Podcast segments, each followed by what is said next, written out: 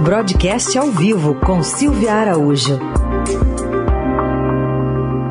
Momento de falar de economia, mas também de política aqui, tá tudo misturado com a Silvia Araújo. Oi, Silvia, bom dia.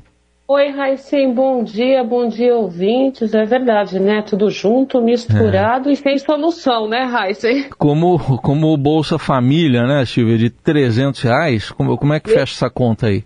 Exatamente, Raíssa. Essa é a pergunta aí, como diria no jargão, de um milhão de dólares. Né? Como é que o presidente Jair Bolsonaro, mais uma vez, fala num benefício do Bolsa Família de 300 reais a partir do mês de novembro, que é quando acaba o auxílio emergencial. E a gente lembra que o auxílio emergencial tem um valor médio bem menor, né? É, é, um valor de 250 reais. Ele é bem menor porque 50 reais faz uma diferença gigantesca no orçamento, no pagamento do benefício, mas a gente lembra que a maior parcela que recebe ali o auxílio emergencial está recebendo nesse momento 150 reais, né?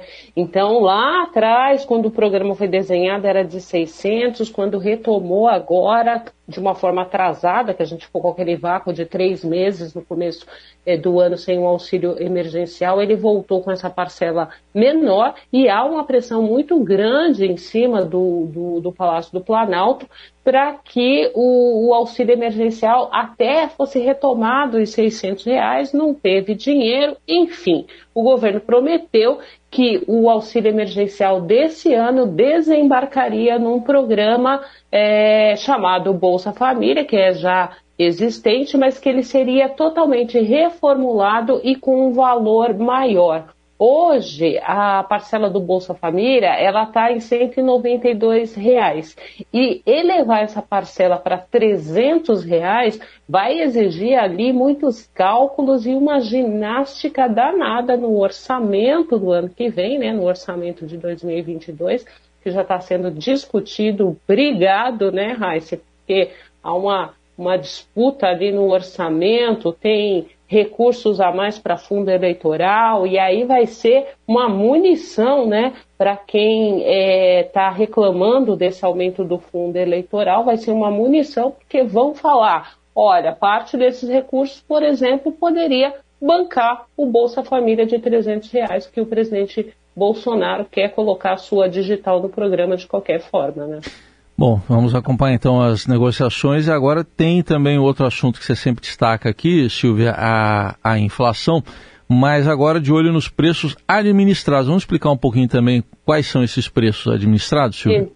Exatamente, Raíssa. Os preços administrados são aqueles serviços ou então produtos né, é, consumidos pela população e que têm reajustes definidos por contratos ou então regulados pelo setor público. Então, quando a gente vê aí, por exemplo, e aí todo mundo está vendo toda semana um preço administrado que está subindo demais, que são os combustíveis.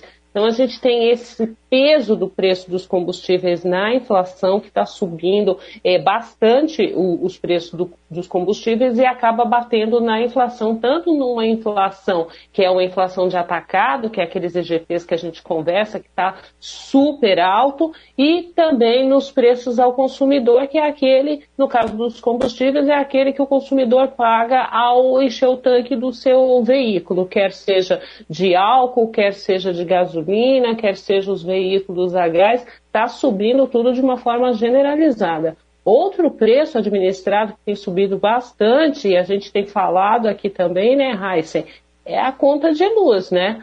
A conta de luz e agora com essa crise hídrica que foi é, é, identificada e que vai permanecer aí por um bom tempo no país, a gente já teve muitos exemplos, né? A gente lembra que toda vez que tem problema nos reservatórios, isso bate direto na conta de luz. Então, o conjunto desses preços administrados, esses são um deles, mas são os principais que têm subido bastante e a população tem sentido isso muito no bolso.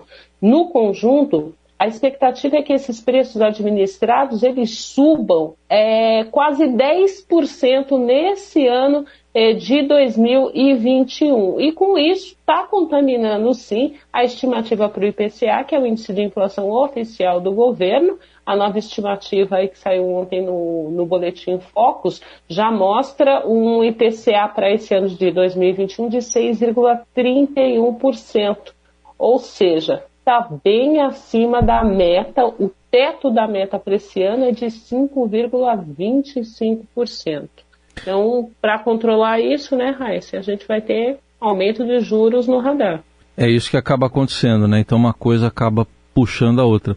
Bom, a Silvia Araújo falando de economia com a gente às terças e quintas. Só saber, o bolo de aniversário está com preço inflacionado ou não, Silvia? Preço? Tá, tá. até bolo de aniversário está é. com preço mais alto, né, Raíssa? Entendi. Então tá bom. A Silvia que fez aniversário, né, no domingo. Por isso que eu perguntei do, do preço do bolo, mas imagino que você ganhou o bolo, né?